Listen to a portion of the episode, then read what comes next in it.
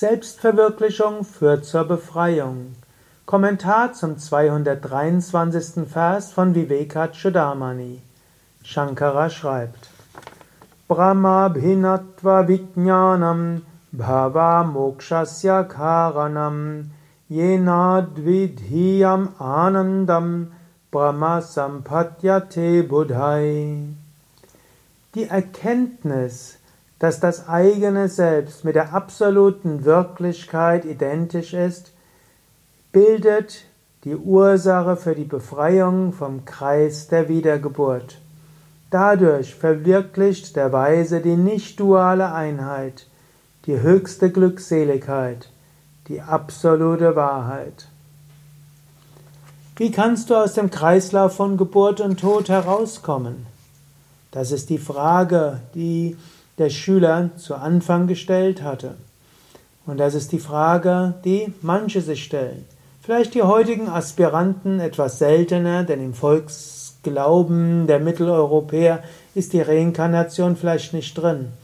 Viele denken, das Leben hört auf mit dem physischen Tod. Wenn du das denkst, gut, dann wirst du vielleicht nicht dich befreien wollen vom Kreislauf von Geburt und Tod. Shankara aber geht davon aus, es gibt Kreislauf von Geburt und Tod. Und er weiß auch, Geburt ist mit Schmerzen verbunden. Mutter schmerzt und Kind schmerzt auch. Kopf wird gedrückt, Schultern werden gedrückt, muss rausgezogen werden. Dann erstmal die Luft bekommen. Wenn die Nabelschnur abgestrennt wird, muss, das, muss der Körper umstellen. Yogis würden sagen, danach fällt allgemeiner Gedächtnisschwund, die Seele vergisst, was es im früheren Leben alles erlebt hat und was sich vorgenommen hat für dieses Leben. Danach beginnt das Baby-Dasein. Kind kann sich kaum ausdrücken, kann nur schreien und ist angewiesen auf andere in einer Welt, die so leicht äh, gefährlich sein kann. Danach das Kleinkind muss um Erlaubnis bitten, muss immer wieder Hilfe erbeten. Danach Kind in der Schule, muss ruhig sitzen, muss lernen. Dann folgt die Jugendzeit, Teenagerzeit, Hormone durcheinander. Kind weiß nicht, was will es selbst, was will andere, worum geht's. Jugendlicher weiß es nicht. Dann fängt Berufsleben an. Einstimmen darauf, heutzutage Praktikantenleben eine Weile, vorübergehende Jobs, Sehnsucht nach einem dauerhaften Job, schließlich Festanstellung irgendwo, vielleicht, vielleicht auch nicht. Immer wieder neu verlieben, schließlich feste Beziehung, vielleicht, hoffentlich. Vielleicht kommt Kind, vielleicht kommen Krankheiten, vielleicht kommt Alter, irgendwann kommt Tod. Sehnsüchte immer wieder nicht befriedigt, immer wieder Wünsche, die erfüllt wurden und nachher doch nicht das gegeben haben, was man wollte. Immer wieder verlassen von anderen, enttäuscht von so vielem.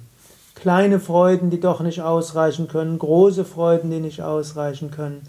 Wann ist das Ganze zu Ende? Shankara sagt, es wird irgendwann zu Ende sein. Und wann wird es zu Ende sein? Es wird zu Ende sein, wenn du die, dein wahres Selbst erfährst.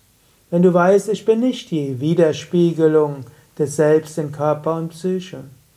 Wenn du dich selbst erkennst, also unendlich und ewig.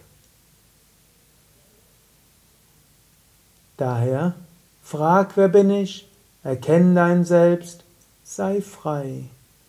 Und so wirst du auf ewig glückselig sein und aus dem Kreislauf von Geburt und Tod, aus dem letztlich Sklavendasein von Vergnügen und Schmerz, letztlich aus dem Fremdbestimmtheit herauskommen. Du bekommst die wahre Freiheit durch die Nicht-Identifikation.